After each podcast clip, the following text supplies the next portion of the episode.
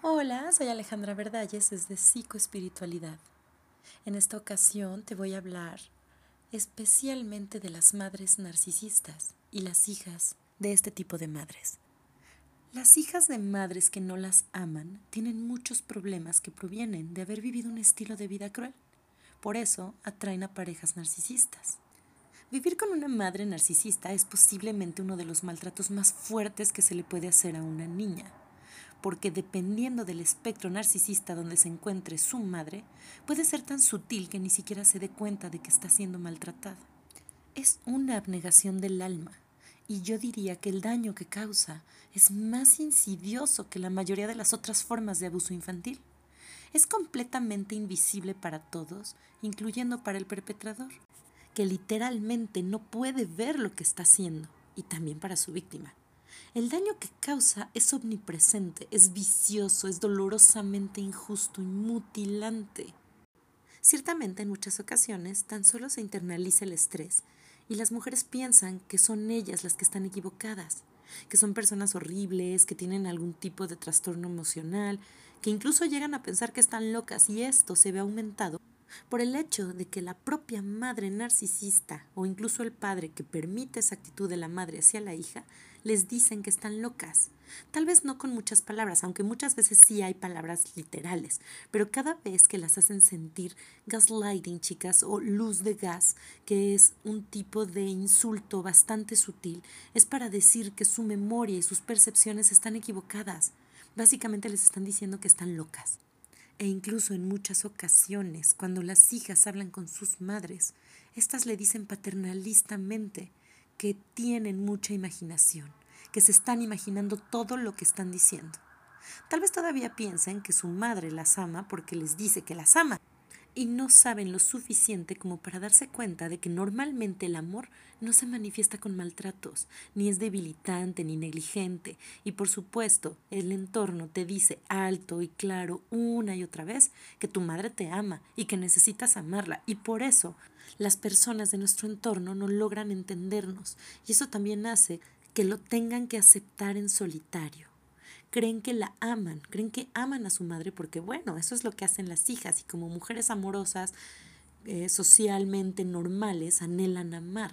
La herencia de ser una hija con una madre narcisista entonces sigue y sigue. Sienten que no pueden ser ustedes mismas de forma auténtica y verdadera, porque de saberlo podrían descubrir quiénes son de verdad.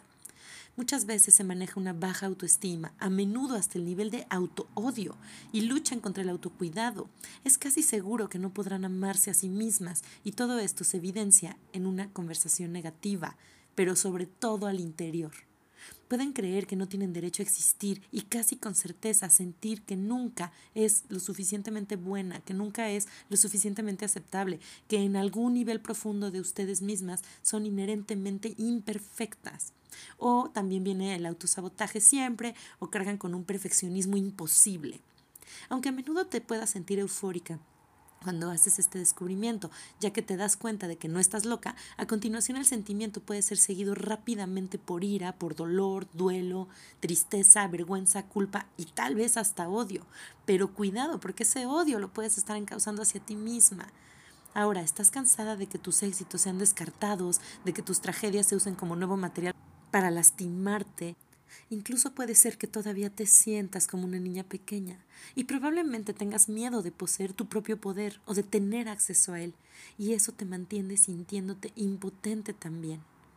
Hace años que te han dicho que eres muy sensible y posiblemente ahora sí lo seas, pero tienes que encauzar esa sensibilidad hacia algo positivo.